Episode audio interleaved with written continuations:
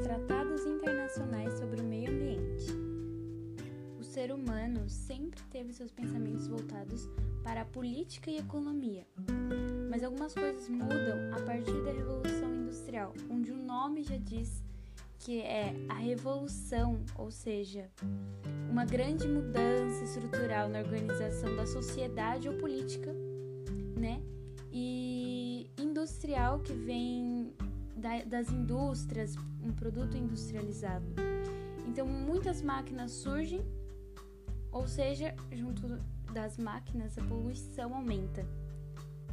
Mas a preocupação com o meio ambiente só foi aparecer no ano de 1960, mas também não foi totalmente cogitada, porque o assunto sempre foi desviado e focado em algo que estava acontecendo na época.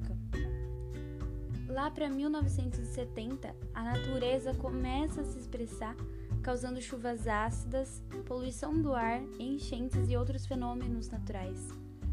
Porém, esses fatores também foram escondidos debaixo do tapete, dando atenção ao que estava acontecendo na época, que era a Guerra Fria. Então, ocorreu ali um debate sobre todos esses fenômenos, né, que as pessoas estavam achando estranho, mas não deram muita bola.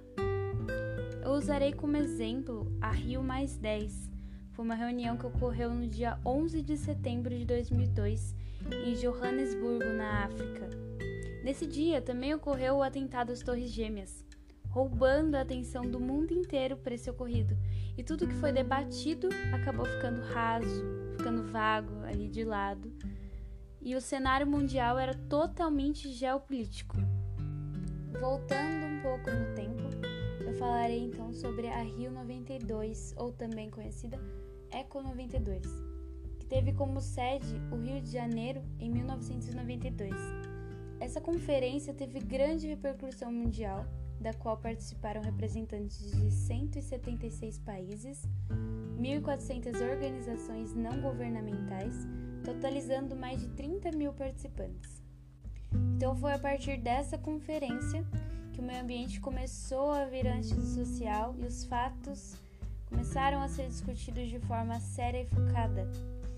Então, a sustentabilidade que era discutida meio por cima ali no ano de 60 começou a ser colocada em prática. Nessa discussão, o desenvolvimento social tornou-se um produto, ou seja, tudo que era sustentável era legal, era bacana você ser sustentável como as ecobags, os ecoparques e entre outras coisas que as pessoas começaram a comprar e outros venderem. Então ali foi uma troca de desenvolvimento social como produto. A Rio 92 possuía muitos objetivos.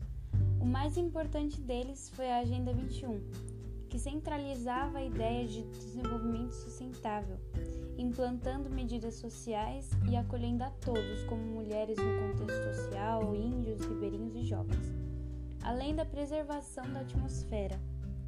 Os outros objetivos da Eco 92 era a Convenção do Clima, que é um tratado ambiental internacional que visa estabilizar as concentrações de gases de efeito estufa na atmosfera, resultantes das ações humanas a fim de impedir que interfiram de forma prejudicial e permanente no sistema climático do planeta.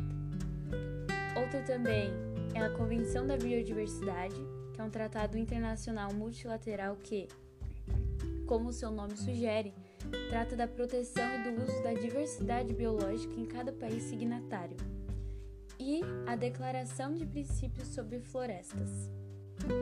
Eu escolhi falar da Eco 92 porque foi a partir dela que iniciou-se a conscientização sobre o meio ambiente.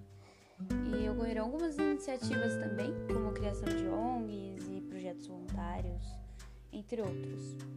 Mas focando na conscientização, foi como se a Eco 92 puxasse algumas pessoas para abrir os olhos dela e falar assim: olha, nós possuímos um meio ambiente que, se não cuidarmos, essas crianças estão correndo aí não vão ter futuro.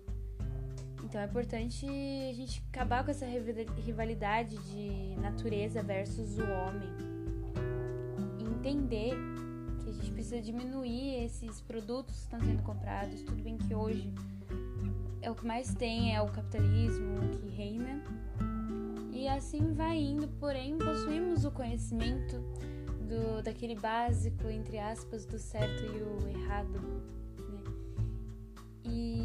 eu escolhi falar dela porque por causa desse particular mesmo, que ao meu ver foi como se ela puxasse as pessoas para o conhecimento. Eu espero que tenha entendido e gostado do meu podcast e até um próximo.